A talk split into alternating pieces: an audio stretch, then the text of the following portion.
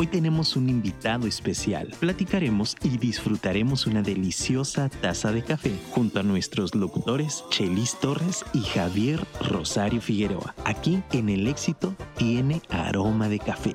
Comenzamos.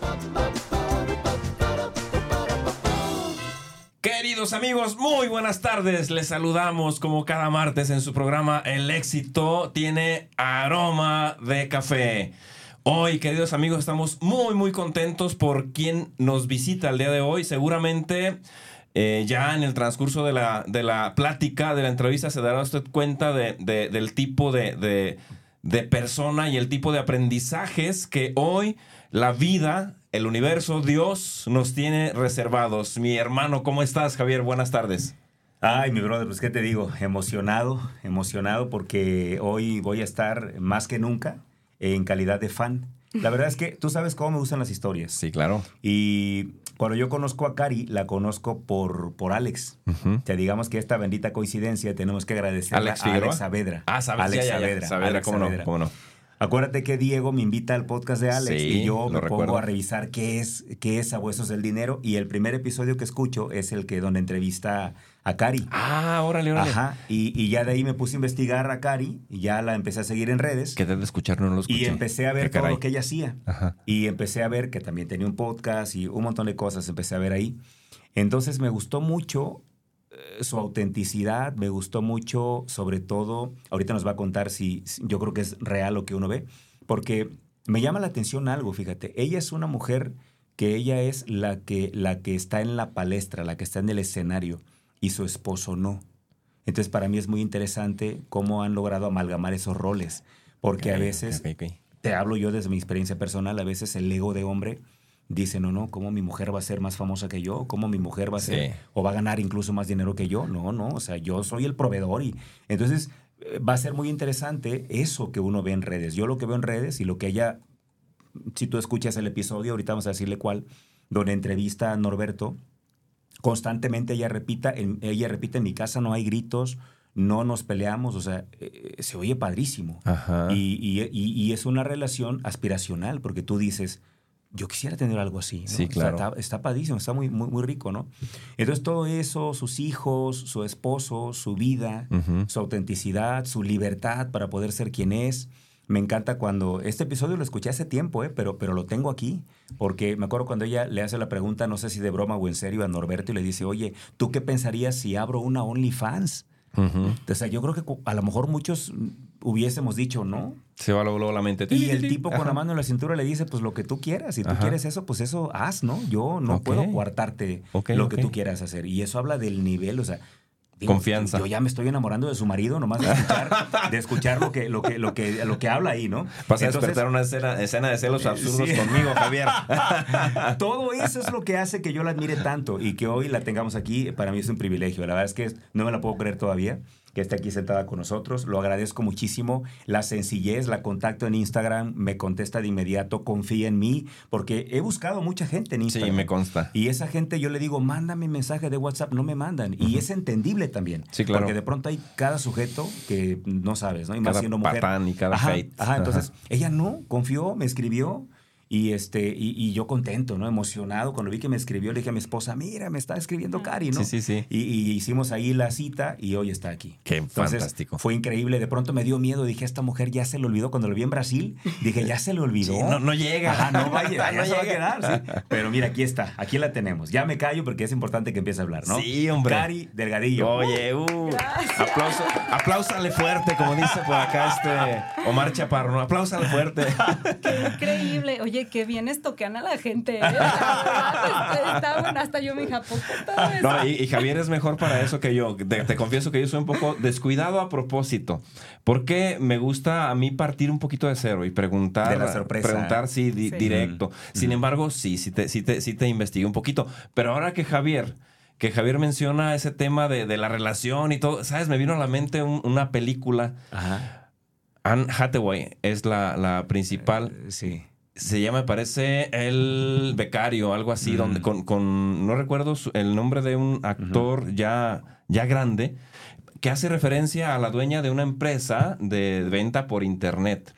Donde ella precisamente es la que, la que, la que lleva la, la batuta económica. Y de hecho, y como que desde ahí también se queda ese, ese concepto y, y- y deriva en el miedo, a veces del varón decir, chin, pues me voy a, me voy a opacar o qué onda, ¿no? Eh, porque precisamente el chavo, el, el esposo, pues se queda literal de amo de casa. No sé si sea el caso, me recordó esa parte. Yo supongo que no. Pero yo Supongo juego ese no. rol, y ¿Verdad? tú lo sabes. Yo juego ese rol. Yo, yo en casa, por los roles que tenemos, mi esposa tiene un empleo, yo no. Yo, nosotros tenemos ese trabajo. Otro ¿no? empleo. De alguna manera sí, pero de- podemos No hablar fijo. como autoempleo, ¿no? Ajá. Y tú puedes decidir tus horarios. Entonces, como ella no puede hacerlo, yo sí puedo hacerlo, pues a mí me toca hacer eh, la casa, atender todo, tener todo listo. Y no Sí, pasa claro. nada, ¿no? Pues simplemente es, es así. Pero bueno. Empecemos. Ya, ya, ya. Porque Cari, el, tiempo, el tiempo es oro y, Sí, y- y sí, con, sí. con alguien como Cari, muchísimo sí. más. Bueno, No, tú haces la primera pregunta. Adelante, tú haces la primera Sí. pregunta siempre. Venga. Cari, la pregunta que hago, la primera, en realidad son muchas y es muy larga. Así que tenme por favor paciencia. Porque parte de... Es, es- es una pregunta personal. Probablemente eh, muchos de tus seguidores eh, te conocen por lo que ven o por lo que tú quieres compartir y está bien. Y tú sabes que en las redes a veces compartimos lo que nos interesa que otros sepan, ¿no? 100%. Eh, aquí pues vamos más hasta atrás Eh, y a lo mejor va a ser la oportunidad, claro, con completa libertad, tampoco buscamos ser morbosos ni nada, nada por el estilo, no va por ahí. Pero vamos a los secretos. Eh, de eso se encarga Javier, de eso se encarga Javier en un momento. No, no, no, en realidad son varias preguntas porque sí, sí, sí tienen que ver contigo, con el quién eres tú desde tu origen. Entonces de ahí partimos, ¿eres de Guadalajara o no? Y si eres, pues de la calzada para allá, de la calzada para acá. Pregunta clásica. Este, aquí. sí. sí. Eh, eh, y en ese sentido, pues, ¿en qué colonia es Creciste. que, es que creciste? ¿Fueron tus primeros pasos? El tema de tu proceso desde el kinder, primaria, secundaria. ¿Te ves muy chavita? Ay, gracias. La verdad, bueno, pues ven- venos a nosotros. Para nosotros, sí. Sí, ¿no? Estoy en plena juventud. Entonces, pero bueno, independientemente de, pues, no sé, los juegos que jugabas, todo, todo ese rollo, eh, tu familia origen, papá, mamá, eh, siguen juntos, no están juntos, viven, no viven. ¿Cuántos hermanos, hermanas tienes? ¿Eres la menor, la mayor? ¿Cómo te llevabas con ellos? Ese tipo de historias nos gustaría que nos cuentes. Expláyate, por favor. Ya iremos nosotros interrumpiéndote para quizá puntualizar algo o profundizar algo que se nos pueda pasar. Pero en cierto modo es como para decir eh, la pregunta concreta, desde tu origen hasta hoy, ¿quién eres tú? Venga. Ay, pues gracias por interesarse en esta, en, en mi vida y todo, porque sí, cuando yo nací, casi, casi. eh, bueno, yo vengo de una familia tradicional, mamá, papá, tengo dos hermanos, yo soy la del medio. El Eh, sándwich. mi hermana más grande y mi hermano más chico. Nos llevamos cuatro años y cuatro años. Órale. Exactamente. Mi- Mis papás sí fueron muy, Ajá. muy exactitos. muy. Dicen que se llevan mejor entre hermanos cuando es así. Dicen.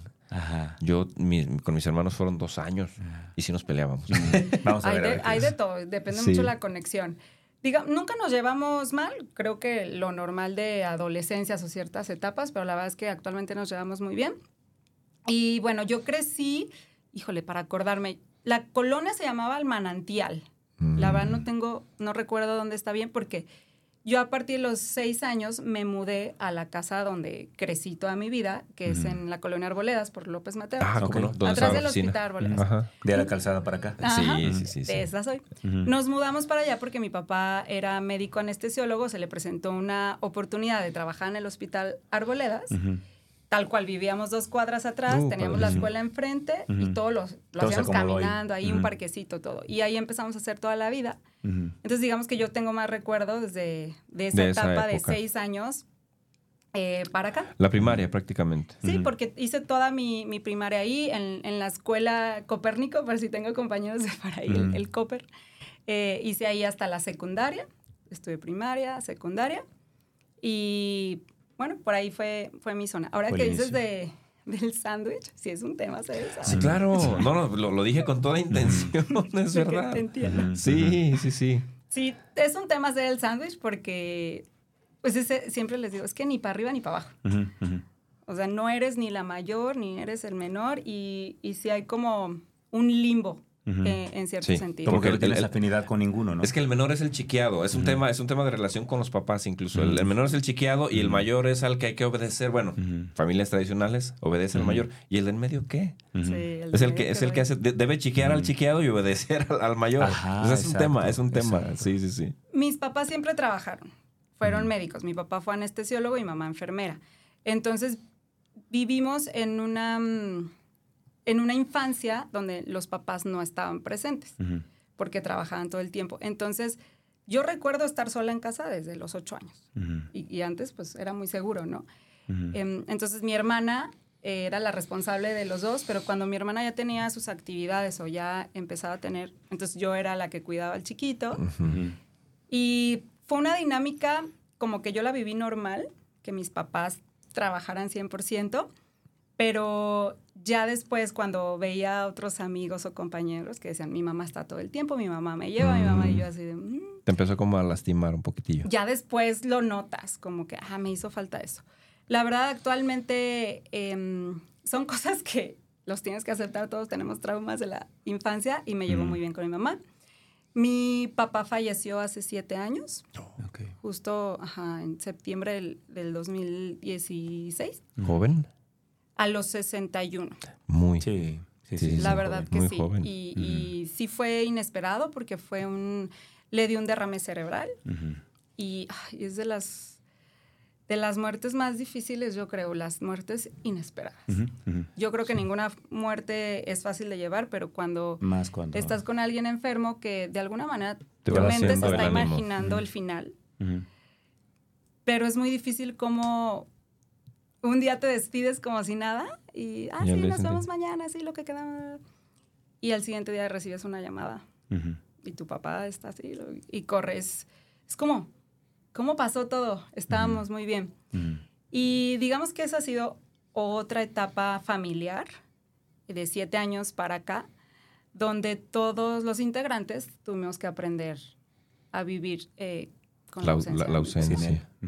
Es que son un montón de cosas cuando alguien tan importante falta Sí, en tu vida. sí. Tema, tema de, de exceso de trabajo, tema de...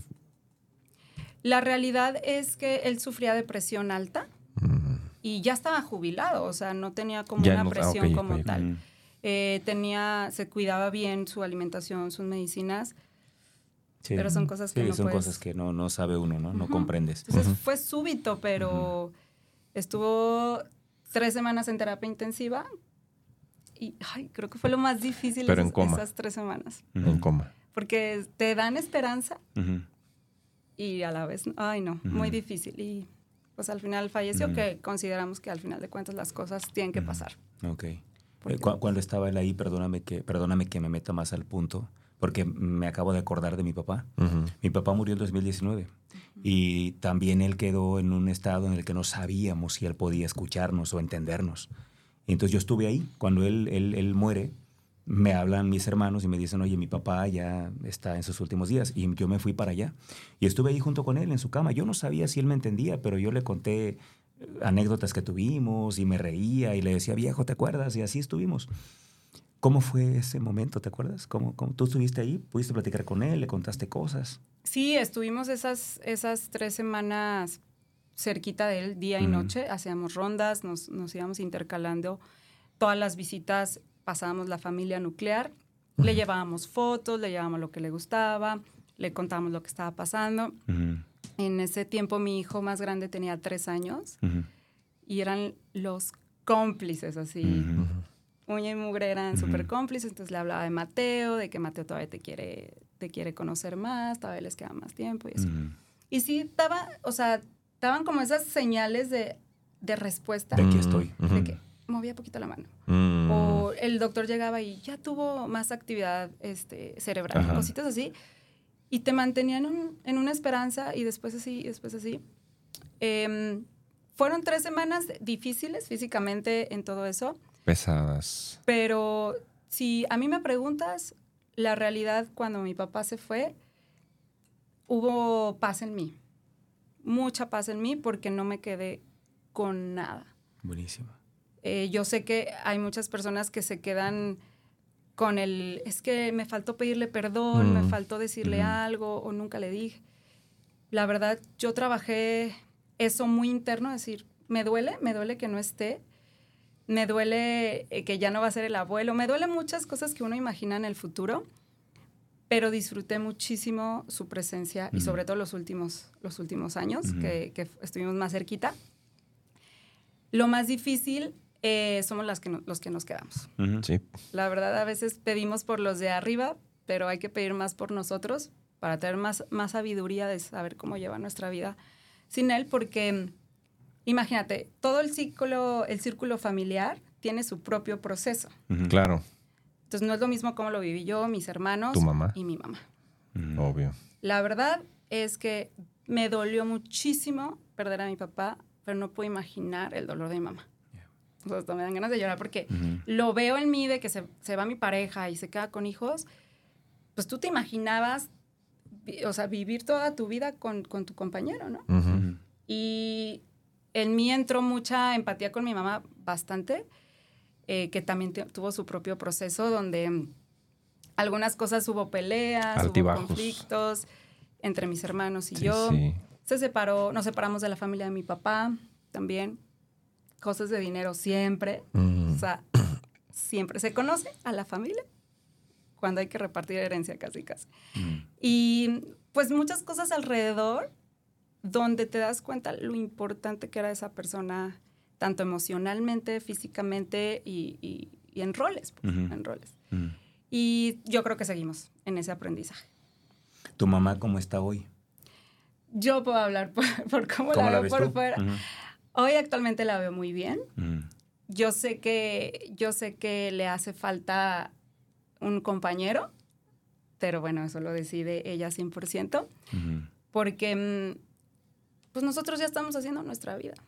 ¿Ella vive sola o con Sí. alguien de ustedes? Se quedó en casa, en ese tiempo mi, vivía con mi hermano, porque yo ya vivía con mi familia, mi hermana Mm. vive fuera del país, entonces solo vivía con mi hermano. Y actualmente mi hermano se acaba de casar hace unos meses, entonces ya, ya, está sola. Ya vive sola. Pero mi mamá es una persona súper independiente. Siempre fue eh, muy amiguera, siempre tiene sus planes, le encanta hacer ejercicio, viaja, empezó a viajar mucho. Entonces empezó a ser como dueña de su tiempo porque de alguna manera cuando estás con una pareja, pues lo compartes. Ujú. ¿no? O sea, quieres, no quieres, vamos, nos vamos. Y ahora tiene una cierta libertad y eso lo está disfrutando al máximo y la veo muy feliz. Pero sé que vienen esos bajones cuando, cuando hay cosas que sí se disfrutan más en pareja, ¿no? Ujú, ujú. Ok. Oye, eh, ¿creciste en un hogar católico? Eh, sí somos católicos, pero yo nunca me Ujú. consideré practicante. Yo- Pero sí te llevaban a misa los domingos y así. Sí íbamos a misa todos los domingos con, con mi abuelo. pues, Yo creo que máximo a los 12. La verdad ya no recuerdo mucho eh, como la, ¿cómo se dice? La, La religión época. como Ah, tal inculcada. Íbamos, siento que como por costumbre. Iba toda la familia el domingo, nos veíamos ahí, de ahí nos íbamos a comer.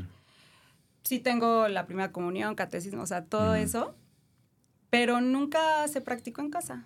Como ah, vamos a orar y vamos a pedir a Dios. Y- ¿Cómo, cómo, viven hoy, no. ¿Cómo viven hoy ese tema en casa, en tu familia?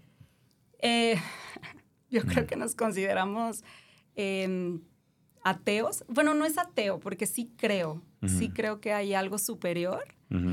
Pero no, no hacemos clic con lo que dice la iglesia como No, no religioso, pues. Ajá. La institución, pues. Pero me encanta escuchar como diferentes religiones. O sea, hubo un tiempo que me clavé mucho en yoga, entonces toda la cultura hindú- hindú, todo Buda, todo eso es como, ah, qué interesante, porque al final de cuentas todas las religiones van a un mismo fin, amarnos, respetarnos, servirnos y hacer bien al de al lado. Entonces como que es lo Ujú. mismo, cada Ujú. quien tiene su, su propio Dios Ujú. y yo siempre he respetado Ok. todas las religiones. Pero, eh, por ejemplo, mi hijo Mateo lo bautizamos por cosa social. Ok. Estoy. Está es- bautizado en- por la iglesia católica. está bautizado por, por la iglesia y todo, pero fue más cosa social. Fue el primer nieto de la familia. Eh, ya sabes de que su fiestecita. Como el lo pretexto, pues, para reunir a la y yo, familia, ándale, ¿no? pues. Y le dije a, a mi esposo, pues lo hacemos. O sea, no nos afecta nada. Ujú. Ah, hay que hacerlo. Ahora, siete años después que, que ahora tengo a Cami, que tiene tres años, no la hemos bautizado, no la vamos a bautizar. Consideramos que es algo que ellos tienen que decidir Pero tampoco estamos aquí, no le hablen de, De Dios. de religión, Dios ni ajá, nada. ajá. No, o sea, Ujú. Déjame Eso irme a todo. una escena como tradicional, ¿no? El hijo con la mamá rezándole a Dios. ¿Cómo es en tu caso? ¿A- hay- ¿Qué le inculcas a tus hijos? ¿Que le pidan a alguien o cómo es? es que no sé cómo explicarlo, pero yo, yo viví la, religi- la religión Ujú. con un Dios castigador. Ujú. ¿ok? Como, como yo también. o sea, Creo que fue mucha cultura Ujú, anterior. ujú. Eh, Dios te está viendo y no hagas esto y, y eres mala y Dios Te te, va a a castigar, te castigar, vas a ir al ajá. infierno. pa, pa, pa, yo viví con un Dios de quién, ¿por qué me vas a castigar y soy mala persona? Hoy veo que la espiritualidad es muy diferente y el orar y pedir es energía. ¿no?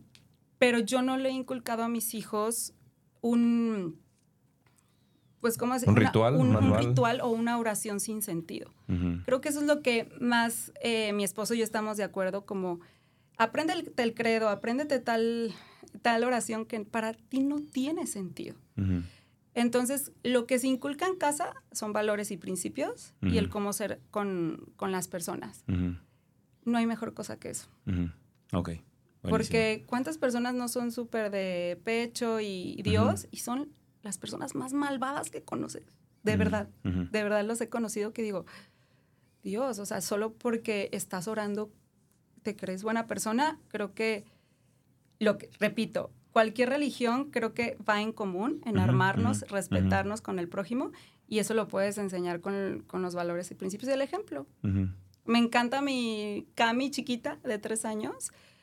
Mamá, por favor, mamá, gracias. Y saluda a todos y es muy linda. Y, y digo, es un reflejo de lo que ve en casa. Y eso es bien lindo. Correcto. Oye, cuando fuiste creciendo, no sé, de pronto uno, no sé si fue tu caso, ¿tú te acuerdas de algún sueño que tú hayas tenido de niña que tú hubieses dicho yo cuando crezca quiero ser esto? ¿Te acuerdas de alguno?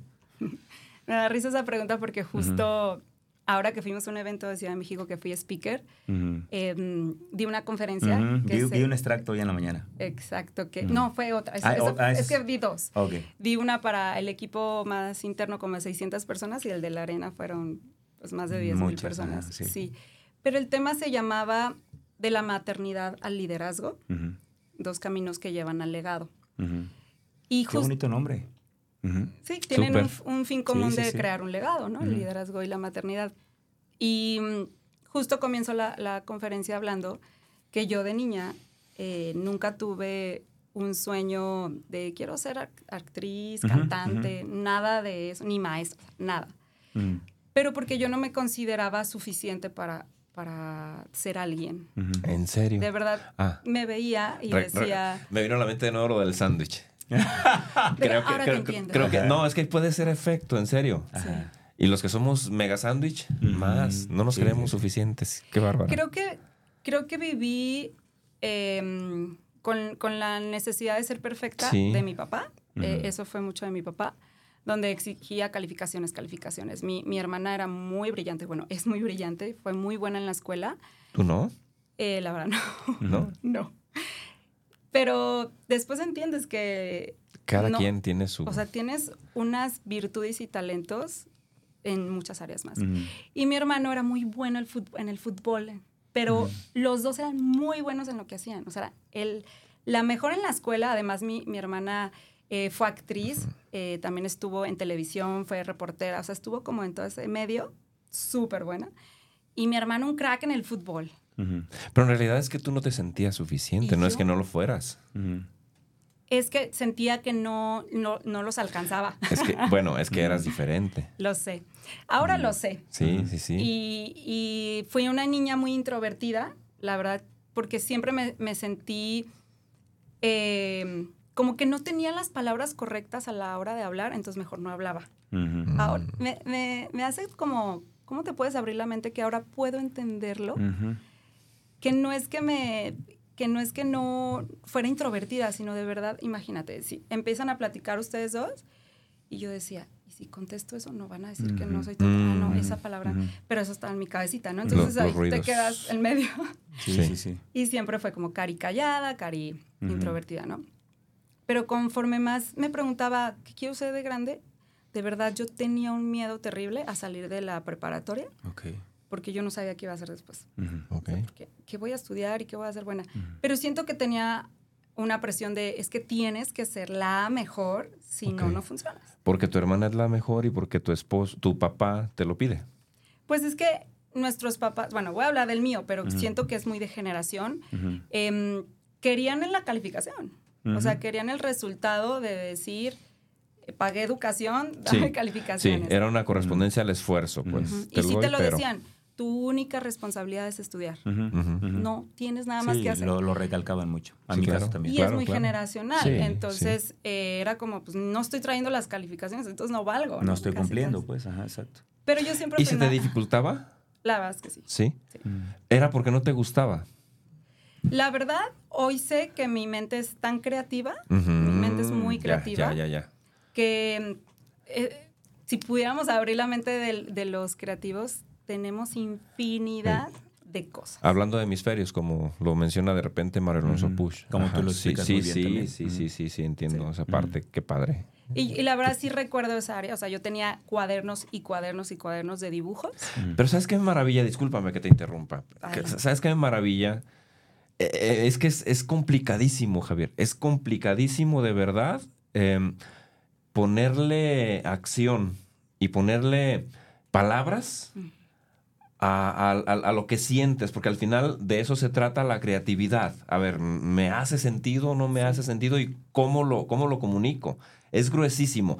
Y muchísima gente creativa, genios, se quedan en el camino. Mm. Precisamente por cómo presionamos Los de fuera a, nivel social. No, es que es esta, es- espérame, no, no, no es la única línea. No, es que esta es. Y es el tema de la pelea entre los hemisferios cerebrales, Sí, sí, además. sí. Es un Sí. show, qué Sí, sí, maravilla. sí. Sí, Pero es que veníamos de un molde. claro. Ujú. O Claro, sea, claro. era... Es cultural.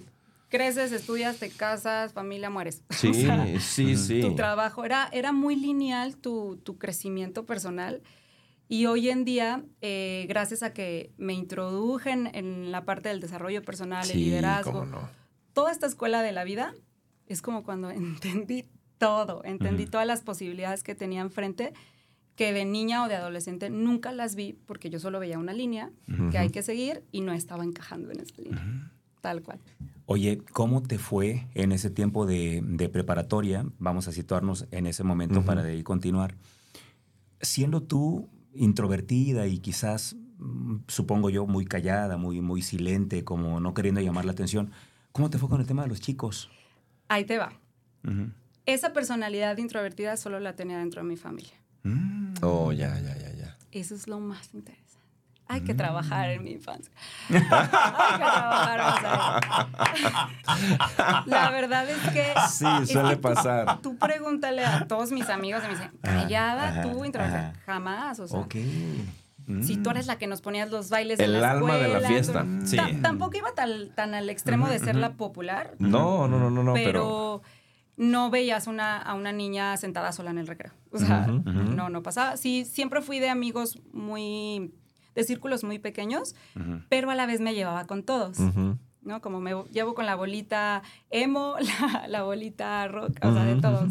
Los punk. ajá. Sí, y con todos podía tener una conversación, pero mis amigos, amigos eran cinco así, Ok. ¿no? Pero esa personalidad introvertida solo vivía en mi En familia. casa, ok. Digo, jamás voy a culpar a mi familia, jamás. No, Sí, no. Son circunstancias que viví. Em, pero tenía eso en la parte nuclear y además eh, mi papá y mi mamá tenían familias muy grandes. Ujú. O sea, con mi papá son 13 hermanos, 13 tíos y con mi mamá 9. Entonces Ujú. siempre fueron eh, familias muy, muy grandes donde de nuevo yo me sentía muy chiquita. Ujú. Yo sentía que todos tenían algo especial y la verdad era como que no soy buena en nada. Y esa personalidad vivía en mí, en familia. Pero en, en la escuela, era- yo me consideraba una persona promedio, normal. No era ni introvertida, pero tampoco era la popular. Eh, una, una, ¿cómo se puede decir? En la escuela completamente normal. Eras una persona en tu familia y otra persona en la escuela. Y- Ahora yo no quiero regresar a mi casa después de la ¿Y cómo te fue con los chicos? Bien. La verdad, este, pues no sé en qué sentido, Este, pero ¿Tu primer novio fue en la prepa? ¿Tuviste novio después de la prepa? mi primer novio creo que fue en, no, en secundaria. En secundaria, ok. es que no sé qué le puedas llamar novio, Bueno, formal. bien que Amigobio. Te, te haya dicho andábamos y ya. No, Porque sí, mi primer, era mi primer novio, digamos, como formal, que sí duramos sus años, fue en, en la secundaria, por ahí. Pero bien, la verdad es que no sé. en- Sí, me refiero o sea, que sin, como yo pensé que eras mm, tímida en todos los aspectos y que a lo mejor todo el tiempo eres una mujer muy guapa y dije, a lo mejor en aquel momento tú también te sentías como no bonita, como no atractiva. Pensé por tu forma de, Ujú. como nos estás platicando de eso, llegué a pensar que algo así había pasado, pero qué bueno que no pasó, ¿no? Qué bueno que, que así fue. Eh, ¿Qué decides estudiar después de la prepa? eh, en el último año de la prepa te tienen que dividir en un área y yo elegí médico. ok. ¿Por qué? Porque mis papás Ujú, eran médicos. ujú. Sí, sí, sí. La verdad es que no tenía ni idea qué quería hacer y mi decisión fue, pues me voy a ir a lo más conocido, a lo que tengo más, Más relación porque lo ajá. escucho todos los días. O sea, mis papás regresaban de trabajar. Y hablaban de y eso. hablaban de todo, o sea, partos, eh, muertes, situaciones así como wow, y para mí era lo ¿Sí hablaban de, normal. de, de muertes? Eh, no tan explícito, pero ¿Sí? sí, las empiezas a captar. Sí. Eh, de hecho, alguna vez mi papá tuvo un problema legal eh, porque él es anestesiólogo. Entonces, por ahí hubo una persona que quedó en coma y quedó con, con efectos secundarios en sí de la, de la cirugía y pues se demandó a todo el equipo que, lo, Mm. que lo operó. Entonces, por ahí tuvo su problema legal, salió todo bien y todo, es cu- cuestión de investigación. Pero sí recuerdo una tensión Ujú. en casa de ese problema. Órale. Muy difícil. Y, y estudias medicina. Estudié ese año de la prepa, cero, o sea, no, no, no, no. Y de nuevo, eh, la parte del estudio me cuesta mucho trabajo. ¿Todavía o en aquel tiempo nada más? O sea, hoy te Es gusta la, leer. la forma de estudiar me Ah, cuesta trabajo. Como, O como sea, encasillarte en algo. Llegar, sentarte, hacer tu Ujú. tarea, investigar ese no, rollo. imagínate, eran libros Sí, así. sí lo Ujú, recuerdo. ujú. ajá. Libros así. Lo que más disfrutaba de la medicina era cuando hacía los dibujos. Ajá. Hazme todo el esqueleto y Ah, La parte de Entonces me encantaba Sí, sí, hacer sí. las Sí, sí, maquetas sí. Y, le- y- y y la mía era la más bonita y todo. Pero la parte de leer, leer, leer, no. Y, y la verdad, actualmente, De acumular conocimiento al final. que- Es la forma de lo aprender. benditos audiolibros para mí, benditos podcasts. Es más, es más sencillo para ti aprender Mucho así. Ve. el- ¿Sabes lo- a mí lo que me encanta? Ajá. Eh, obviamente yo sé las conexiones que puedes hacer con un libro mientras lees y todo va al cerebro, pero no hay limitantes para aprender, porque yo la tuve mucho tiempo. Es que yo no puedo leer, no puedo leer. Mm. Eh, dolor de cabeza 100%, porque yo siempre he sufrido migraña y me quedaba dormida. La verdad era algo que, que no, no soporta. No importa si era de día, Sí, tarde o noche. sí. así, No, No, sí, no estaba dentro de tu control. Y bueno, sí, no era una actividad Pues que no, disfrutaras. ajá, pues, ajá, y, así y es. está por, bien. por más que me pusieras la novela, el libro, Por el más cómic, interesante que fuera. No, entonces eh, por mucho tiempo fue, no me siento una persona inteligente porque no leo. mm, Y esa etiqueta me la puse yo solita mucho tiempo, hasta que, te digo, cuando empiezas a ver, wow, es que hay mil maneras de Hay aprender. un universo. un universo completo. O sea, los niños aprenden jugando, que no puedas aprender de otra manera. Entonces, eh, yo exprimo a la gente. Entonces, si tú me dices, ah, ya leíste este libro, te lo cuento. Si tú me cuentas el libro, yo te lo puedo decir de pie a pa y se lo puedo contar. Aprendes, aprendes. Yo así Wow. agarro a todos y así es como voy formando mi propia opinión, Ujú. mi propio. ¿cómo se dice? Rompecabezas, si lo puedes decir así. Y de ahí salen muchísimos eh, mentorías, eh, conferencias que he dado, porque uno como muchos conocimientos que, que veo, a mí me cuesta mucho trabajo la frase que viene del tal libro del autor, no lo sé, lo escuché, se me quedó, lo apliqué en mi vida y me funciona perfecto, te lo recomiendo. ¿sabes? Entonces, a ver, eh, para ti es más, eh, como, como oyente o como Sí. participante, para ti es más agradable una presentación discursiva sin, sin láminas, Sí, sin. ¿en serio? Sí. ¿Es, es, es mejor para ti escuchar, solo escuchar al, al- al conferenciante? Sí, y de, obviamente eh, tiene mucho que ver el orador, cómo Ajá. conecte contigo, pero en cuestión visual, de hecho, todas mis conferencias es una frase, una foto, una frase, una foto, porque Órale. no, no conecto conmigo con, con el texto y a, a mí lo que me gusta es como, yo te entrego esto, ¿tú qué vas a hacer con lo que te Ujú. doy? Porque es lo que a mí me pasa. Ajá. Yo parafraseo o escuché o alguien me comentó o algo y lo traigo a mí, lo hago mío Ujú. Y entonces lo digo según como yo lo estoy interpretando. Que si tú lo ves, pues así se escriben los libros. No, de hecho, de O hecho es así.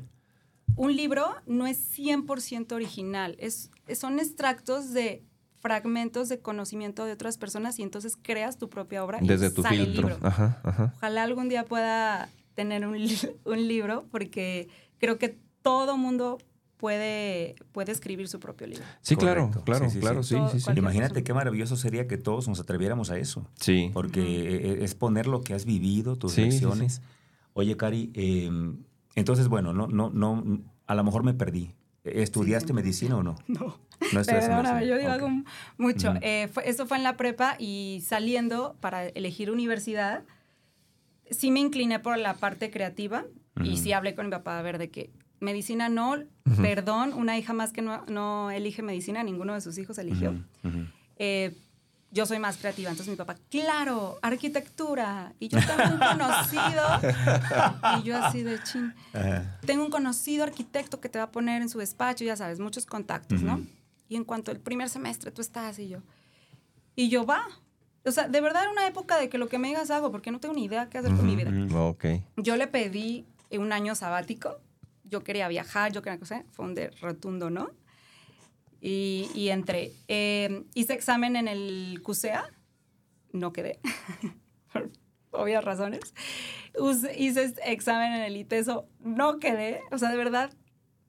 Era muy burra, se lo puedo decir. La verdad, o sea, y yo así, ching.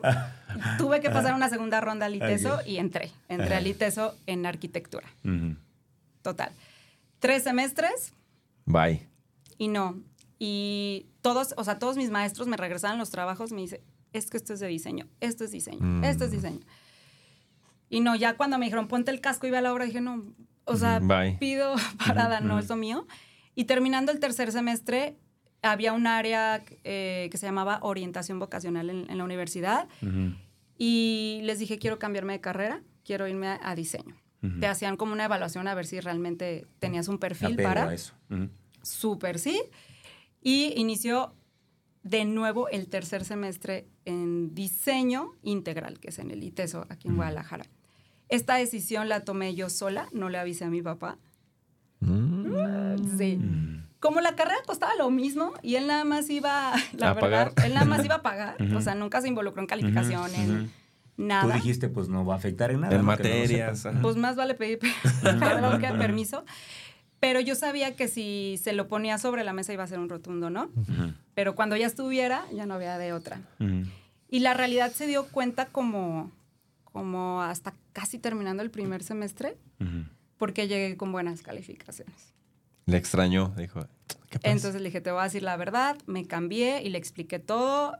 Esto es lo que, lo que yo me puedo desarrollar más. Tengo talento, papá. Pa, pa. Le expliqué todo. Las, los primeros dos semestres eran, ¿cómo se dice? ¿Comunes? Comunes con arquitectura, entonces perdí un semestre, por así decirlo. Mm. Gané conocimiento de arquitectura, yo le llamo. ok. Y mm, al final lo aceptó, entre comillas, porque para él era un fracaso que como, arquitect- como arquitecta, pues iba a ser una persona más reconocida, ganar más dinero, tener un mejor estatus. Él tenía como referencia a sus amigos arquitectos. ¿Cómo viven sus amigos arquitectos? Sí. Yo imagino a, a mi hija así. ¿Y cómo vivía un diseñador? Pues los veían ahí todos hippies, todos Sí, sí, sí, sí. Es, fachosos. es- es como el que construye, construye monumentos Sí. contra el pintorcillo, por decirlo de algún modo, ¿no? Sí, o sea, exacto. haciendo referencia a eso, obvio. Y creo que todo es, es en base a las creencias que nos hacemos. Entonces, para, para él, una referencia de un diseñador era alguien fumado, drogadicto, este, como lo quieras llamar, como, como muy artístico, pero viviendo de la nada. Y sí me decía, es que ¿cuánto va a ganar un diseñador? Mm. Y en ese momento sí era, pero a mí me apasiona, pero me gusta, pero hay diseñadores muy buenos, pero puedes vivir del arte. Y bueno, fue una plática que gracias a Dios se extendió cinco años porque era una plática incómoda para mí. Porque conforme pasaron los años de universidad, ya en mi, en mi último semestre para salir, volvió el síndrome del impostor, que le llaman mucho Ujú, el que no te crees suficientemente buena. Y de nuevo es como, no soy la mejor diseñadora. Mm. Entonces, y, y era la verdad, o sea, Eh, siempre hubo personas, de verdad, un talento admirable. Y yo tenía la habilidad de los programas, la habilidad de diseñar, la habilidad de crear algo, pero no, no existía una pasión de nuevo, de que mis compañeros se sabían el artista y el arte y, y yo era como, ¿qué se necesita para el examen? O sea, Mm. No, entendí que tenía una habilidad y que tengo muchas habilidades creativas, pero no iba por ahí. Y eso me frustró muchísimo cuando salí de la universidad porque dije, ¿y ahora qué voy a hacer? Ahora, ¿qué hago, no? ¿Qué voy a hacer? Eh, seré curioso. ¿Dónde aparece Norberto en tu vida? ¿En qué momento? Híjole, Norberto, eh, vamos a brincar de etapas, Ujú, yo ujú. creo. Norberto, eh, fuimos juntos en, en la escuela, en primaria y secundaria, en el Copérnico. Ok, Ujú. ok. Ujú, Chécate. me qué- qué- regreso. Ajá, sí, sí, sí, Muchachillo. Sí, sí, sí, de niño. Muchachillo precoz. Ajá, no, no, No, ya, ya te había supongo echado que no pasó nada. No, no, no, vieron nada. ahí, ¿no? Yo sé, yo sé, pero digo, algo quedó. Estábamos destinados. Sí, sí, sí. Él, bueno, de ahí es nuestra referencia, pero realmente nunca fuimos amigos, nunca cruzamos palabra. Ni, Él- ni supiste en el momento de ese momento de tu vida, ni él supo que estabas ahí, ni tú supiste que estaba yo ahí. sí de él. Ok, él no Qué de mí. oh. ok, ok. Ya, a- se a- confirma mi sí. teoría. La mujer es la que te Oye, echa el, el ojo. Sí, ¿a ti, a te gustaba de niño? Mira, fue, fue. ¿O qué te llamó la atención Era como el. te- Les voy a contar la historia bien rápida. Él, no- él me lleva dos años. Ujú, ujú. Entonces éramos los de primero de secundaria y los de tercero. Entonces nuestra bolita de amigas teníamos nuestro crush Ujú. del de tercero. Y era como ese amor platónico, ¿verdad? como el me gusta él. Y hasta ahí, porque te digo, ni amigos, ni cruzamos palabras, ni nada. Y alguna vez, eh, cuando teníamos cámaras, uy, quería traer una cámara y ir a revelar el rollo y todo, Ajá. hicimos el reto de que cada quien le pide foto a su crush. Ok. Entonces fuimos cada quien con nuestro crush a tomar una foto y luego nos hicimos cartitas, mi crush, bla, bla, bla. Es increíble que tengo esa foto. No manches. la traigo ahí en mi cartera. No manches. ¿Qué Ahorita en la tal, pausa eh? que, la, Sí, que, la- sí, que la sí, saques. sí. Sí, sí, sí. Ajá. Entonces, es muy, de verdad es como la vida te regresa a, a personas clave, ¿no? Ajá. Y ahí quedó toda mi historia con Alberto de. Le pediste la de foto y. Le ya pedí está la ahí. foto. Ajá. y Él te la dio y todo. Fue un pero- clic y ya. Y o ya. sea, Nada le dijiste. Ahí nos vemos. no, pues Ajá, tenías pena, era el grande, el que te gustaba. Pero hasta ahí, o sea, nunca fue como sufro por él ni nada. Fue el que me gusta de tercero. Y ya. Hasta ahí. Fin de la historia, hasta ahí. Norberto vuelve a aparecer cuando, de hecho, en mi último semestre de, mm, de la universidad, yo le digo a mi papá, es mi último verano, quiero, yo quería viajar y yo, Ujú. todos mis amigos se iban de intercambio, a mí nunca me dejó. Ujú. Y se presentó una oportunidad de irme un verano a Los Cabos Ujú, con una amiga que iba a ir a trabajar allá. Le dije, ándale, déjame. Y ya, me, me dio chance y me fui tres meses, o sea, el verano, tal cual, de mi último semestre a Los Cabos, de hostes en un restaurante, pues, a Ujú, trabajar. La verdad, ujú. siempre, como desde los 16 años, yo me buscaba trabajitos. El Ujú. sushi, que si era hostes, que si lo que fuera. Y mm, cuando yo llego a Los Cabos, sueño con Norberto. Los voy a resumir la historia. porque, Ok. no, aquí se Ajá, unen ajá, muchísimas historias. ajá. Es muy chistoso, tenía como tres semanas que había llegado a Los Cabos y de la nada, así esa siestecita y sueño con él. Ok. ¿Cómo vas a soñar con alguien que tienes... Mucho de- tiempo. Años sin Eran ver. como 12 años sin verlo. Y tampoco era que estabas viendo la foto cada, cada día. Nada, o sea, era una persona que no estaba presente en mi vida en ningún sentido. Y yo soy, la verdad, mucho de interpretar mis sueños. Siempre lo, he, lo he hecho y me pregunto, ¿por qué será señales siempre? Tal cual, desperté porque me eché una siestecita en la tarde, entonces desperté y yo, ¿qué habrá sido de él? Ujú, A ver, vamos a buscarlo. Lo busqué por Facebook, Eram- éramos amigos en Facebook, no sé. Y, le- y le escribí, ¿se acuerdan que antes, hace mucho en Facebook, podías poner, solo te podías comunicar por estados? Ajá. No existía el, El messenger, Messenger. nada. O sea, Sí, sí, entonces sí. le puse en su Era muro, hola, ¿cómo estás? ¿Qué ha sido de ti? Ajá. Fin. Y me contesta. Ajá. Y empezamos a platicar por Facebook y de que, ah, acabo de llegar de Australia y tú qué haces, bla, bla, X. Ujú. No, empezamos después a hablar por, por BB Pin, por el Ujú. BlackBerry. Ujú, Ah, ujú, Me ujú. Siento bien, ¿no? Sí, sí. Sí, sí, sí, sí, sí. Ve nada más. No, bueno, contara. imagínate todo lo que ha pasado Sí, en, sí, en sí, tan sí, poco sí. tiempo. Sí, sí, Sí. sí. Y empezamos a platicar solo por mensajes durante todo ese verano. O sea, yo estaba allá, él estaba en Guadalajara, pero platicábamos como si nos conociéramos de toda la vida. Hubo mucha química y digamos que ya había el coqueteo y todo así, cómo amaneciste y ta, ta, ta. pero todo era por mensaje. Yo le decía, hay que hacer videollamada. No, no, no, no, no. Y yo, ay, no, a ver si sí es real. Porque nunca tenía fotos ni nada. Él nunca fue de redes sociales. O sea, tenía Facebook por tener, pero nunca subía fotos ni nada. Y tal cual un día me dice, ¿qué crees? Voy a ir a Los Cabos. Y yo, ay, qué padre, ¿con quién vienes? No, pues voy solo, voy a visitarte. Y yo, ay, qué nervios. Y fue un fin de semana a Los Cabos. Eh, y estuvimos como saliendo nuestra primera cita formal en Los Cabos. Tres días. Espera, espera, espera. Cuando lo ves, ¿qué hay en tu corazón? Porque no, lo habías visto desde hace mucho tiempo. Como niña chiquita, o sea, súper volada. Morderte las uñas, ¿sabes? La, la, verdad es que eh, yo siempre fui como más sonriente y más como que estar preguntándole. Y él siempre sí fue mucho más callado. Mucho más callado.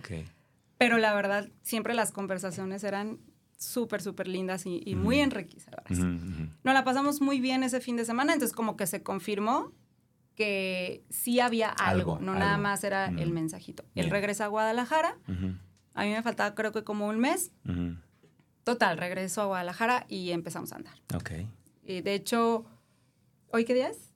El 17, 17 Hoy cumplimos 12 años de novios, a partir de que empezamos a andar. ¿Qué tal, eh? Aniversario. Hoy es nuestro aniversario. De haber sabido ponerse el pastel aquí. invitados. Y, eh, y, y, luego entonces ya empiezas con Norberto. ¿Y qué sucede con tu vida profesional? Porque ya, ya habías terminado la escuela, ¿no? No, eh, regresé a terminar el último semestre. Y mm, ¿qué pasa conmigo? Bueno, los primeros seis meses que salgo de la universidad no encuentro trabajo. ¿Buscaste de diseño, de diseñadora? Sí, porque yo te digo, yo siempre trabajé. Y en la universidad me anotaba de voluntaria y estuve trabajando de voluntaria de diseñadora en el área de deportes. Pero ese último semestre fue como, voy a trabajar toda la vida, necesito un break porque tengo muchos años trabajando y era muy chiquita. Entonces me di el break del verano y el último semestre como para disfrutar la universidad porque disfruten quien, está. O sea, vas, a, vas a trabajar toda la vida, disfruta tus etapas. Sí. Y entonces me confié porque dije, yo siempre conseguí trabajo en todo. Y cuando salgo de la universidad, seis meses sin trabajo. Mis amigas me trataban de conseguir, hay contactos, de diseñadora, de todo. La verdad es que nada, miles de entrevistas y nada. Y te voy a ser sincera, es que no era suficientemente buena. Te, lo digo, o sea los requerimientos era como que sé la idea, pero no. Pero igual todos salimos así a la universidad porque no es la verdadera escuela de la vida con la que te enfrentas.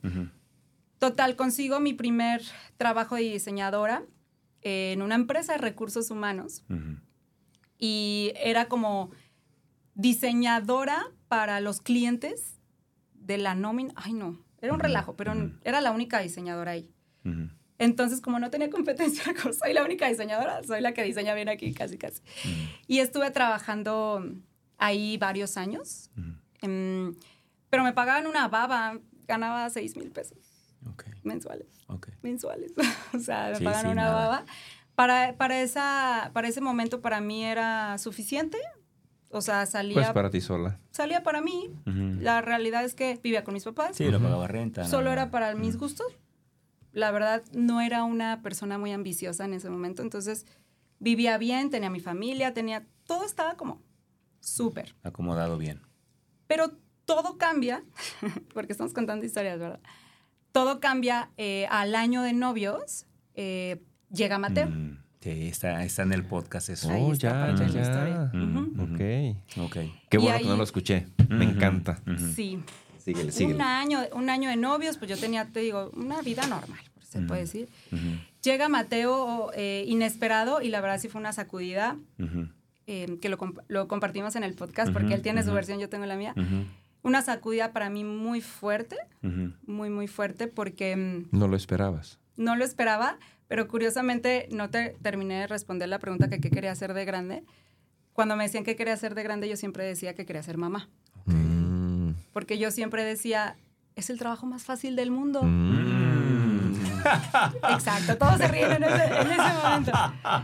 Yo, yo lo que ah. decía, y aunque obviamente tenía mis cosas con mi mamá y te peleabas así, para mí decía, oye, pues ni modo que no te quieras tu hijo. Yo decía, pues, y era como, pues, me, me, va a querer porque yo lo traje al mundo y lo que yo le diga va a ser, porque eso hacía mi mamá, ¿no? Eran las cosas más sencillas y yo, era, yo siempre sí fui muy cariñosa, muy amorosa y me encantaban los niños. Entonces dije, Entonces cuando... Pan comido. Sí, pan comido. es el chiste de cuenta solo yo sé. Pero cuando viene esta sorpresa fue como lo que siempre quise, pero no como lo quise. Es decir, no ahorita. no te lo imaginas así, ¿no? Cuando, planeas tu vida, pues ya casa, familia, carro y el niño, la familia perfecta. Llega así, fue una sacudida para ambos, obviamente, porque teníamos muy poco de novios. Pero para mí eh, fue, ¿qué voy a hacer yo? Porque mm, si, e, si él no decide estar conmigo, yo debo de ser como responsable de mi vida. No quiero depender de mis papás. Y si hoy naciera mi hijo, no tengo nada que ofrecerle. Mm. Nada. Eh, de verdad, tenía 30, 40 pesos en mi tarjeta de nómina, porque yo vivía al día. Sí. Y fue eso. O sea, si hoy me llega el niño... Con los 6 mil pesotes al mes. No tengo nada. ¿De dónde? Ajá. Ya lo que decida mi pareja es extra. O sea, si yo pudiera tener el control completo de esta situación, no lo tengo. Mis papás me apoyaron. Eh, al final, Norberto y yo decidimos continuar. Eh, la verdad, sí se puso sobre la mesa abortar, porque estaba a tiempo. Bueno, no lo puso sobre la mesa la ginecóloga, que fue como que, ¿en serio? No lo había pensado. Sinceramente, fue un segundo, porque dije no. Mm, yo, yo, la verdad, en, en ese tema Estoy a favor de que cada quien sea libre de, decidir totalmente a favor si alguien no quiere traer a alguien al mundo. Pero para mí en ese momento todo pasa por algo y dije, esta situación está aquí, es algo que siempre quise, no siempre se va a dar de las formas que tú quieres. Sí, y no, Bienvenidos no, lo, voy a dejar ir ahora. Por supuesto. Claro. Y la decisión de nosotros fue, no hay que casarnos, vamos a ver cómo funcionamos juntos y literalmente fluir. y, así fue. Empezamos, la, verdad, estuvimos juntos antes de casarnos tres años, nos fuimos a vivir juntos, teníamos un matrimonio realmente, nada más sin el papelito. Em, y fue creo que de las mejores épocas que hemos vivido como pareja y familia, para mí, de nuevo, yo tengo que hablar para mí. Porque aunque muchas personas, cuando viene el hijo, la separa, a nosotros nos unió. Okay porque en, en tener tan poquito tiempo de novios todavía nos estábamos conociendo. exacto, No teníamos tantas cosas en común. Y tener un hijo fue, e, e, es la cosa en común. Fue la cosa en común. Por un lado, porque por otro lado también está el tema de la libertad. Es decir, em, luego, luego se insinúa que sigue, sigue en la, en la, mente machista que de pronto tenemos, que la mujer de pronto lo hace para enganchar y provocar, pues que te cases conmigo, ¿no? O luego, luego el hombre, a veces, aunque no lo diga o la mujer diga no hay problema, el hombre se siente como obligado, el caballero, ¿cómo crees? Entonces se siente obligado a... Entonces, lo, padre que yo alcanzo a ver de lo que tú mencionas es eso que dices, es que no, era, ¿qué decido yo? ¿Y qué decide él? En libertad. Entonces, está padre, porque desde ahí, aparte del complemento que, que, que termina siendo el hijo, también está el complemento de lo hago porque quiero, no porque me obligas. Está padre. Creo que eso es lo más bonito. O sea, de verdad, si vas a aceptar, el compromiso es completo. Sí. Y, con toda la intención de que sí funcione. Sí. O sea, no con la opción de que, pues si no nos separamos. O sea, la realidad fue en ese momento, vamos a hacer que funcione, quiero que funcione. Fuera de chantajes y todo ese rollo. Sí, sí, sí, sí, sí. Al contrario. Al contrario, lo hablamos, incluso cuando pues le presentamos a las familias, sobre todo a mi papá, mi papá pues tuvo que dar su sermón que tenía que dar. Pero al final fue el más feliz, era el primer nieto. Sí. Pero al final dijo, por favor, no se casen. O sea, no se casen. No, no, no nos queremos casar. Nos apoyaron muchísimo. Pero la realidad, en temas financieros, pues toda esa temporada lo, lo cubrió 100% él. Él sí tenía un buen trabajo, estable. Em, y como se lo comparto y lo hablamos mucho, yo sé que él hizo muchos sacrificios en el sentido financiero en cuanto a sus proyectos personales, porque yo sé que tenía su dinerito ahorrado para viajar, para conocer, y no destinado a una casa, un hijo, un doctor.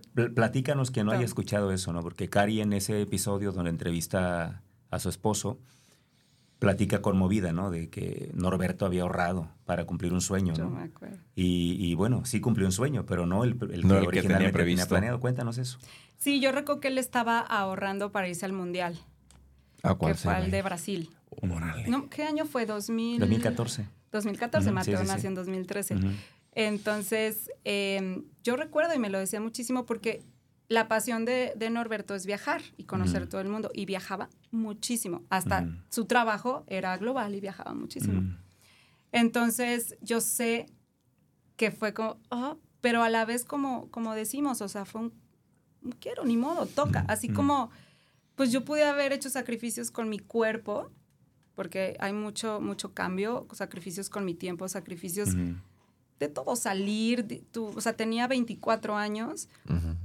Imagínate. bien chavita. eh, Sí. No, sí, y, Sí, y, sí, sí. pues, todo el mundo estaba en la fiesta. Sí, sí, sí. La verdad, ambos hicimos muchos sacrificios financieros, la verdad fue, fue él. Ujú. Y, y fue una época muy bonita porque, la verdad, tienen hijos. Yo sí. Yo ok. no. El primer año todo es novedad. Entonces, vives a algo nuevo todos los días. Y miedo. bueno, novedad y también. miedo. La verdad, nosotros, Bueno, reto. nosotros éramos Ajá. bien relajados. Sí, sí, sí. Eh, en cuanto le agarramos el rollo, ya salíamos de fiesta y todo, y nos cargábamos al chiquillo y todo. Intentamos a seguir nuestra vida y adaptar nuestro hijo a nuestra vida. Entonces éramos muy divert era muy divertido. Ajá, ajá. Y, y crecimos eh, con esto padre de ser padres eh, jóvenes. Modernos. También además. está divertido, también está divertido. Y en lo que podíamos nos seguíamos adaptando a, a nuestro estilo de vida y en lo que no, pues ni modo. Nos toca casa, se enfermó el niño, doctores, no podemos viajar, lo que fuera. Y, y después de tres años eh, viviendo así, eh, fue cuando pues me pide matrimonio. Órale. Sorpresa. Ajá. También la verdad fue una sorpresa porque habíamos hecho un acuerdo de no casarnos porque todas las personas que se casaban se, Se terminaban divorciando. Bueno, no todas, ¿verdad? Pero había un gran porcentaje de decir, ¿cómo es posible que un papel transforme o el compromiso? Y nosotros siempre decimos, es que el compromiso lo tenemos papel o sin papel. Ujú. Y eso siempre hemos tenido en común. Para nosotros no, no es opción divorcio o separarnos, mientras obviamente sea algo que esté dentro de, de lo que ambos queremos. No, no, no hay violencia, no. Pues no hay faltas de respeto y la, la, la. Ujú. Y cuando tú vives sin la opción B, te entregas completo a la opción A. Ok. Quemar tus puentes. Quemas tus puentes. Una vez, ajá. O sea, no, no hay opción. Tienes que hacer que funcione sí o sí, te digo, mientras todo sea sano y bien. Y eso creo que ha sido la clave de nuestra relación. Claro que hemos tenido muchas etapas fuertes, cambios, retos, dificultades. Y es una rayita más al tigre. O sea, la verdad es que es parte del crecimiento de un matrimonio. Y, y hoy en día, pues eh, estamos muy orgullosos de lo, de lo que estamos construyendo como familia, como pareja, como, como socios, porque la verdad tenemos eh, estos negocios en común para un bien en común. Hoy ya tenemos a Cami, pasaron siete años para que se ¿Qué edad tiene Cami? lograr. Tres años. Tres años. Ay, una chiquitita. Mateo sí, tiene sí. diez y. Cami tiene tres. Ajá. Y me costó trabajo esa segunda. ¿En serio? ¿Por qué? Bueno, yo, yo, ¿qué te parece Bueno, si sí, regresando sí, de la sí, pausa sí. que nos cuente ya el Sí. tema de Cami? También está todavía pendiente cómo arranca en el multinivel, Sí, cuál fue su es- primer está negocio. también Hay muchísimas cosas que yo creo que ahorita en la pausa vamos a ver qué hacemos para asegurar que vuelva. Amalgamar. una segunda Ah, parte. bueno, sí, sí, sí, sí, porque sí. probablemente no nos alcance el tiempo. Vamos a la pausa y regresamos. Queridos amigos, regresamos como casi siempre nos toma usted acá Sí, eh, en la chorcha. en, en- en el, en el cotorreo porque ya sabe usted que se pone un poco más divertido cuando estamos fuera del aire. acá, acá nos ponemos a, a- a- a chismorrear. ¿En qué nos quedamos, Javier? Recuérdanos. Sí, eh, ya había nacido Mateo. Sí. Y a mí me encantaría que, que- que siguieras ahí. Me llama la atención que habían hecho un acuerdo de no casarse. Lo Y él, y, y él te, y él te pide matrimonio. Sí. Eh, ¿Cómo te sentiste cuando te pide eso? La verdad le dije, ¿es en serio? o sea, lo primero que le dije, ¿es en serio que te quieres casar conmigo? Porque estaba la creencia de que no era necesario, ¿no? La verdad es que no. Y yo ya había soltado ese romanticismo de tener mi boda y de blanco Mm. y la fiesta, porque estaba viviendo una etapa muy bonita. Realmente, eh, un mat- eh, la boda no es la meta final, no es Ujú. fel- y vivieron felices para siempre, es Ujú. el, el, El El comienzo. el comienzo. Entonces yo ya tenía ese comienzo después de estar juntos. Me sorprendió mucho, pero a la vez sí fue muy romántico el que me dijera, es que estoy 100% seguro que quiero pasar toda la vida contigo. Wow. Y eso fue como, wow. La verdad, hay, las personas nos dicen, ¿hubo un antes y un después de casarse? Yo siento que sí, porque fue una rayita más de compromiso. Ya lo teníamos y eso no tenía ninguna duda, pero lo sentí así como apretadito. Y, mm, y ya también en términos legales, Claro. obviamente sí es mucho mejor consolo- consolidar eh, el matrimonio. Solo nos casamos al civil y hicimos una ceremonia simbólica en Playa del Carmen. Ok, ok. Estuvo súper No bonito. religiosa, solo fue... Simbólica era una combinación de arenas, como con un, ¿cómo se dice? La persona que te guía, pero tiene un nombre en especial, em, que no es padre, ¿no? Pero. Sí, sí, pero algún guía espiritual. pues, un guía manera. que, que nosotros hicimos nuestros propios votos. Sí, Mateo sí. tenía tres años, entonces Mateo se acuerda perfectamente cuando nos casamos. Y fue de verdad como lo imaginamos y como lo quisimos. Fue una boda de 70 personas. En la arena, Ujú. súper sencilla, luna llena. Ah, qué maravilla. Eh, nuestros mejores amigos y la familia con la que más nos llevamos, disfrutamos muy, muy, muy lindo. Oye, de que nace Mateo a que se casan, ¿tu vida era solo estar con Mateo o, o trabajabas en algo?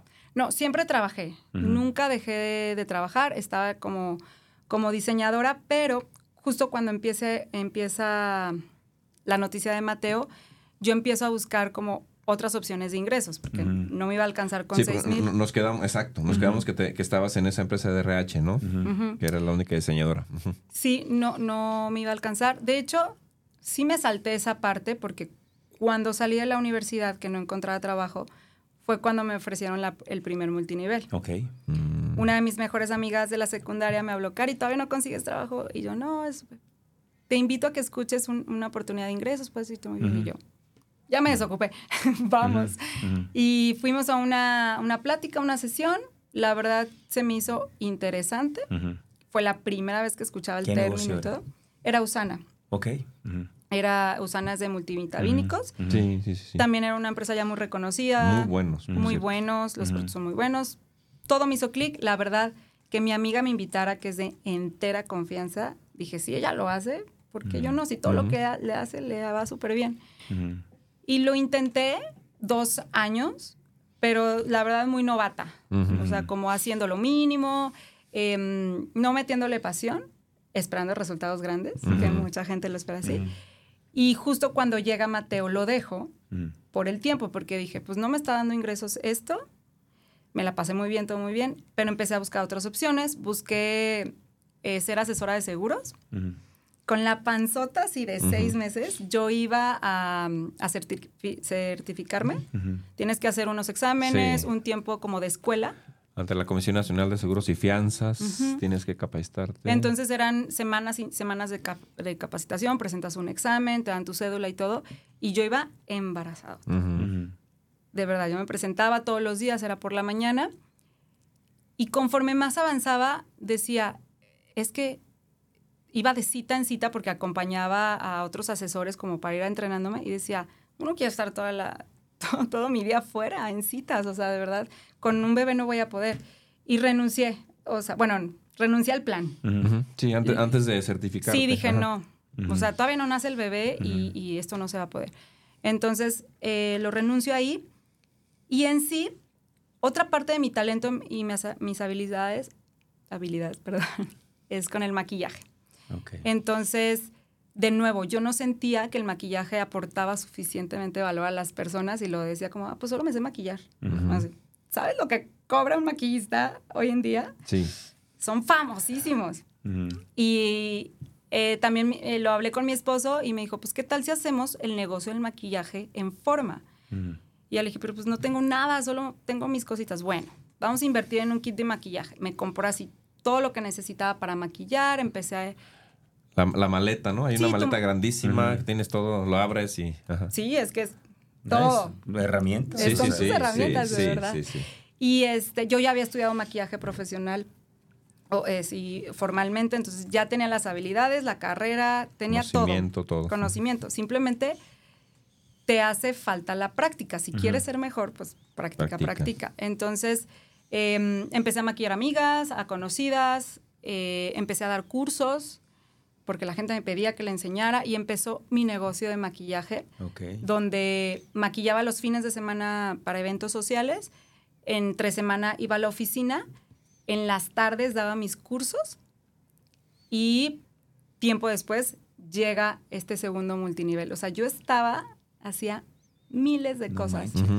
Pero ya tenías ingresos recurrentes. Pues intent- es que Mejores. intentaba de todos De un lados. poquito de todo Ujú. Un poquito de todo. La verdad, en el maquillaje me empezó a ir muy bien porque en un fin de semana sacaba el doble de mi, de mi sueldo de. Godín. Entonces, me, me hice la idea, también ahí después lo transformé, que entre más citas tenía, pues más iba a trabajar. Entonces me llenaba de citas y, y trataba de conseguir y todo, pero al final tienes las mismas 24 horas y hay un eso- tope. Eso, no cambia. Tengo Ajá. dos manos, no hay manera de crecer eh, mis ingresos por más que llegue al tope de, de Sí. las personas que maquille. Sí, sí, sí. Y ahí fue cuando los cursos me impulsaron, Sí.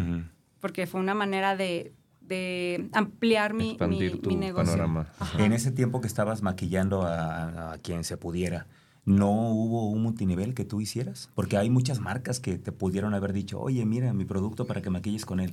Sí llegó en el 2015, Ujú, que es esta, este segundo multinivel. Me lo presentó mi prima justo por eso de que, ay, tú que eres buenísima al maquillarte, empieza a usar en tu maquillaje. Me presentó el producto, me gustó bastante, pero yo ya venía como que, oh, el multinivel Mm, no sí. me funcionó, no, sé qué. te- sí, te quedaste vacunada por Usana, la, experiencia. Y es y no tiene que ver con el producto ni con la ni con la red. Tiene que ver, como bien lo dices, con Es quizá no, hice no las supiste cosas. cómo. Ajá. Sí, no, no, le, no le inyecté realmente el trabajo que se necesitaba. Entonces yo le dije, va, me inscribo, consumo, pero oye, no voy a hacer No nada. voy a hacer el negocio. No, no te preocupes. O sea, la primera semana yo tenía cinco personas en el equipo, tenía así de pedidos del producto y yo así de... ¿Dónde Wow. maquillabas? ¿En tu casa? ¿Rentabas un salón? ¿Qué hacías? En mi casa, en mi depa. O iba a domicilio. Ok. Sí. Y ahí con, ah, con la misma gente que tú maquillabas, las metías al negocio. Pues que las maquillaba con el producto. Es que realmente yo, mi intención nunca fue Hacer el negocio. hacer no, el no, no. negocio. Y porque yo decía, yo no voy a invitar a nadie. Las llamadas que hice en Usana ya me bloquearon todos. Sí. o sea, ¿no? Pero todo empezó y ahí fue cuando me di cuenta del poder de las redes sociales. Tal cual subí una foto a Facebook de un antes y un después de, de ¿De un ojo tuyo? maquillado. Y puse, recuerdo como, este miércoles hago pedido de este super rímel. Ujú. Y así de pedidos. No yo quiero, yo quiero, yo quiero, yo quiero. Y yo, ok, ¿qué está pasando? Ajá. Y- ¿Ya, ya tenías muchos seguidores Pero en la foto- No, sociales? nada. Ok. O sea, y la- usaba el Facebook para Mm, las fotos de. Mateos. Y la foto era tuya, la del antes y Sí. después. Ujú. Ok. Sí, era mía. Ok. Fue como, wow, me encantó ya cómo dejan las cosas. Porque tenía la referencia de que yo compartía tips de maquillaje y fue como compartir, miren, me encantó este producto. Nunca decía eh, cuánto cuesta ni nada. Voy a hacer pedido, así, general. Y te pidieron. Empezaron a pedir y yo, qué curioso. Y, y los primeros tres meses, la verdad, eh, sí me fue bien a lo que estaba acostumbrada. Me fue bien sin hacer tanto esfuerzo. A lo que me habían platicado que era el multinivel. Llamar, llamar, llamar, citas, entrevistas. Y, güey, o sea, usé mi Facebook. Y dije, ay, pues si en tres meses y no haciéndolo como profesional, lo estaba haciendo amateur, me fue bien, ¿qué pasaría si le dedico todo mi tiempo? Ujú. Ujú. Y así, ¡tling! renuncié a mi trabajo Órale. Ok, ok. en tres meses. Y te enfocaste ya en el multinivel. La verdad, está, como les digo, tenía muchas actividades y estaba agarrando ingresos de todos lados. Yo estaba muy mal de salud ya, estaba muy delgada, estaba cansada, estresada y tenía que dejar algo. Ujú. Y lo primero que se me ocurrió fue dejar la oficina, porque por más que le echara más ganas, yo iba a ganar el mismo sueldo. No, no había manera de crecer mi sueldo eh, estando ahí y lo La de dejé. Godín. Ajá, Sí, hablé sí, sí. con mi esposo, le dije, oye, le quiero dar acá al, al multinivel. eh, me sigo manteniendo con lo del maquillaje y todo eso, ¿cómo ves? Pues va. Es como cualquier negocio, si en un año no funciona, A lo que sigue. sabes diseñar, regresas a diseñar, lo que sea. Pero le dije, va. Qué, qué- qué importante es tener como ese respaldo, ¿no? De alguien que te diga, dale. No te preocupes. Ajá. Si es necesario, bueno, no, espera, no es necesario, porque quienes no lo tienen, debes exprimir tu tiempo, que fue lo que yo hice al inicio. ujú. O sea, tengo 24 horas, ¿cómo las puedo exprimir para tener ingresos por todos lados? Veo cuál me resulta, entonces empiezas a soltar cosas. Pero mucha gente que se hace la idea, eh, es que yo no tuve la suerte que me apoyaran, o sea, Sí, lo tuyo no fue suerte. no fue suerte, trabajé muchísimo. Muy duro. Muchísimo porque la realidad es que mi esposo jamás me dio una mesada, jamás. O sea, lo que yo ganaba era para mí y él mantenía la casa. Entonces, yo quería mejores Tú gustitos. te hacías cargo de tus cosas. Yo tenía que trabajarle más. Buenísimo. Siempre, nunca, nunca fue así. Y, mm, y, y no, yo nunca lo veo como separado de que lo que él hacía y lo que yo Ujú, hacía. ujú. Empezamos a unir como una visión de, ay, ¿te imaginas una casa? ¿Te imaginas hacer tú, tú, tú? Y era como, es mejor juntos, es mejor unir eh, los talentos y los Esfuerzos. esfuerzos para tener mejores resultados. Y eh, pues en esa empresa me fue muy bien. Eh, al año, año 10 meses logré el rango más alto. Y, mm, y digamos que ya me empecé a posicionar como experta en redes sociales, experta en maquillaje, experta en liderazgo, experta en multinivel, Ujú. ya pues los resultados te... Ahí te empezabas dan- ya a tener varios seguidores en redes sociales. Sí, sobre todo en el 2017 fue como, me recuerdo que fue un Explotó boom, tu- un boom grande en- como en mi carrera, por así decirlo, donde explotó todo, porque yo hacía YouTube, hacía Facebook. Es eso, traigo como el, si voy a hacer las cosas las tengo que hacer bien, si no, no vale. Ujú. Entonces, eh, cuando vi que funcionó esa foto de Facebook, dije, pues si lo hago bien, oye, si una foto así chafísima funcionó, imagínense la hago bien. Entonces, mi razonamiento fue, cuando quieres buscar algo, ¿dónde lo buscas? En YouTube. Ujú. ¿Quieres saber cómo se hace Te algo? vas a En un YouTube. tutorial ahí. Entonces dije, vamos a hacer videos de YouTube enseñando cómo se usan estos productos. Yo sé maquillaje, entonces Ujú. los enseño. Y mi primer eh, eh, aparición en redes sociales como tal fue en YouTube. Ujú. Yo Ok. solita aprendí a editar. ¿Con tu teléfono o contrataste a alguien que te grabara? Mi papá tenía una cámara profesional Ujú, que no usaba. ujú. Le dije, vente para acá. Yo me grababa sola, yo me editaba sola, yo aprendí todo sola, em, viendo, viendo a, a otros youtubers y empecé a subir los videos a YouTube y a Facebook. Y empezaron a funcionar. Mucho, mucho, porque yo tenía lo que afuera no había. O sea, era como ese, ese nichito que la gente no estaba viendo, que específicamente en esa empresa la gente no hacía buen contenido usando los productos. Ok. Entonces yo los mostraba de una manera antojable, que decían, yo lo quiero, yo lo quiero, yo lo quiero. Y, de- y- y se empe- y me empecé a hacer famosa, entre comillas, porque fue dentro de ese nicho, porque compartían mis videos para vender. Claro. Mira, así se usa este labial, así se usa Ujú. Y ahí fue, con, fue un boom. Ujú. Ya después llegó Instagram, bueno, todas las redes sociales que se han sumado. Y cada proyecto que inicio, intento hacerlo de la mejor manera. Como te decía, siempre quise hacer un podcast, lo intentamos con mis amigas, así de que con el celular. Pero dije, cuando hago un podcast lo voy a hacer bien. Y pues ya, bien. tenemos agencia, ya tenemos producción, ya tenemos todo. No sé, tengo eso a ver, eh, estabas en este negocio, empezaste a hacer videos ahí. ¿Por qué decides dejar esa empresa? No nos va a alcanzar el tiempo. A lo que alcances, lo que alcances. La razón principal fue porque mm, en lo que yo había trazado en la línea del tiempo o lo que te dice, eh, lo que te venden en el multinivel es la libertad financiera. ¿no? Entonces yo alcancé el rango más alto desde el primer año, 10 meses. Yo llevaba 7 años y no había crecido. Y te mantuviste ahí Me mantuve. y no había más. No crecía, no, crecía, no crecía, no crecía, no crecía. La verdad, la empresa me encantaba, todo lo que hacía estaba perfecto, sus valores, todo. El No. sistema de capacitación y todo. todo increíble. Pero cuando ya vi las cosas frías, no tenía un buen plan de ganancias, un, un buen plan de El compensación. famoso, el famoso plan de compensación. Pero te voy a decir algo, como la primera empresa Usana, la verdad fue como hacía lo que se me da a entender, nunca investigué suficiente del negocio. Esta segunda empresa me pega a través del producto y a través de las redes sociales. Entonces, lo que me pagaran por hacer lo que me gusta, bienvenido. Era mucho más de lo que ganaba, entonces para mí era, wow, estoy ganando muchísimo. Pero jamás investigué todo lo que había alrededor de la industria del multinivel.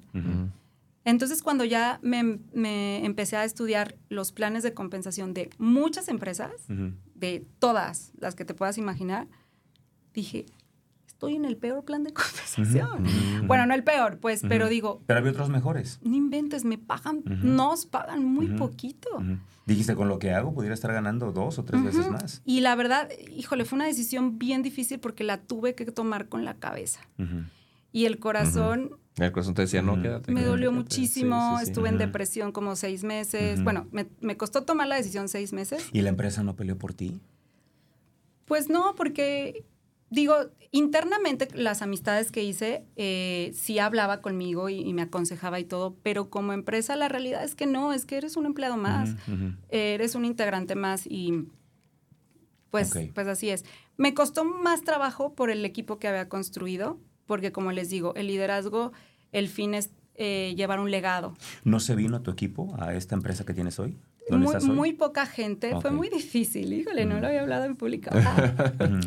Fue muy difícil porque mm, eh, esta nueva empresa con la que me moví, que se llama Pharmacy, vino a remover mucho en general a la industria. Entonces, muchísima gente de otras empresas empezó a cambiar a Pharmacy. Entonces, entre la gente era como, nos están robando a la gente, nos están quitando. Entonces, era Una como el malo. desleal, sí. Era el malo. Y yo nunca lo vi como el malo. Para mí simplemente fue como, es una competencia, si tú le das foco a eso. No vas a construir acá. Entonces, yo por eso no entré cuando entró Farmacia México, porque a mí dije, ay, es una empresa más. Ujú. Sí, sí, va a desaparecer. Es el, sí, como el riesgo, o sea, ¿no? yo sigo en mi negocio concentrada, pero mm, cuando veo las cosas frías y dije, ok, el multinivel tiene desarrollo personal, vienes a crecer, a impactar a personas, eh, pues sí, la integridad de la persona es lo más importante, papá, papá. Pero a ver, vienes a ganar también. Sí, claro. es un negocio. Entonces, cuando lo vi que dije, es que esta nueva empresa tiene todo lo que ya tengo, pero tiene Pero falta esta. este un plan de compensación. Es que yo simplemente lo vi y un día hice una tabla. Por lo mismo que yo hago, así, agarré mis números de la empresa que hacía y los puse en la nueva empresa, ganaba 10 veces más. Mm. Por hacer exactamente mismo. lo, que hacía. Y dije, wow, Wow. lo analizamos entre mi esposo y yo. Y él es ingeniero, él es, él es ujú. 100% Mm, números, él no se va a tocar el Sí, corazón para nada. Sí, sí, sí, sí. Y me dijo, ¿por qué no habíamos visto esto antes, Karen? Y yo, por miedo, la verdad fue por miedo, por, por todo lo que construí, eh, sobre todo por el equipo. La empresa, pues tú firmas un contrato, lo, lo rompes y Sí, inicias. pero generas afectos. Pero yo creí una comunidad, una familia, Sí, la sí, gente sí. confió en mí. Y entonces que ahora le dijera, ¿sabes qué? Esto que te dije por años ya no es lo mejor, ahora esto es lo mejor, pues mucha gente...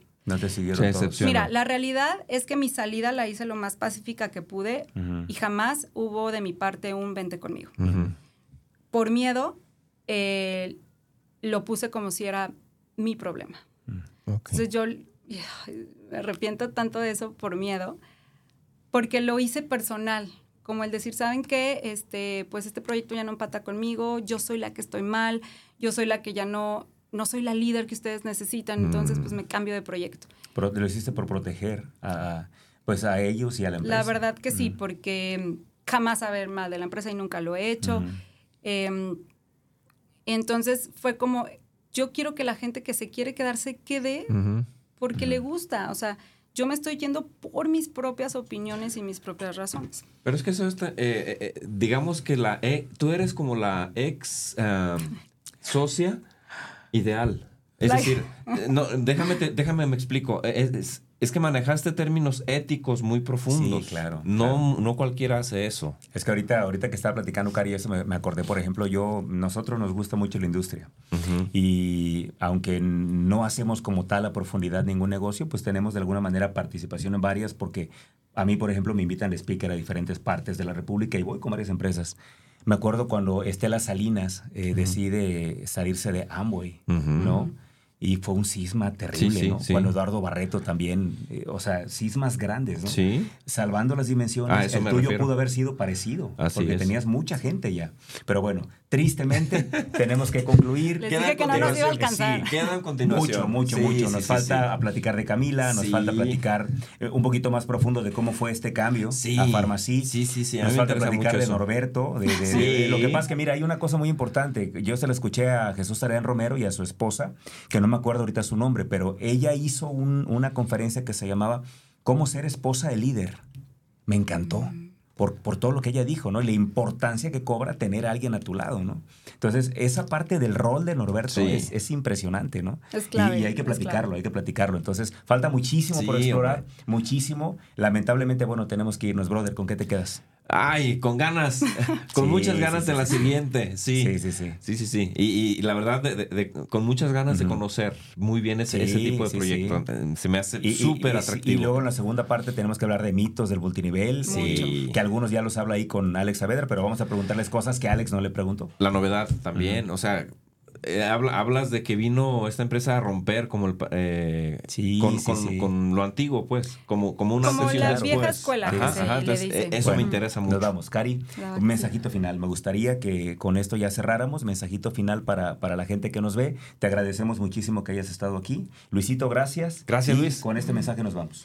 Pues nada, yo eh, los invito a que me sigan mis- en mis redes sociales en Instagram, caridelgadillo.oficial, porque más allá que hablarles del negocio, la verdad mi misión es empoderar a las personas, sobre todo mujeres, en el ámbito de negocios, amor propio, emprendimiento.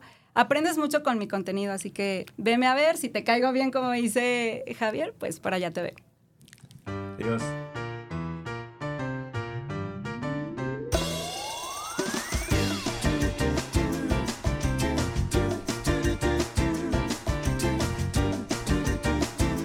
Gracias por acompañarnos hasta el último sorbo. Te esperamos en nuestra próxima emisión el jueves en punto de las 9 de la mañana.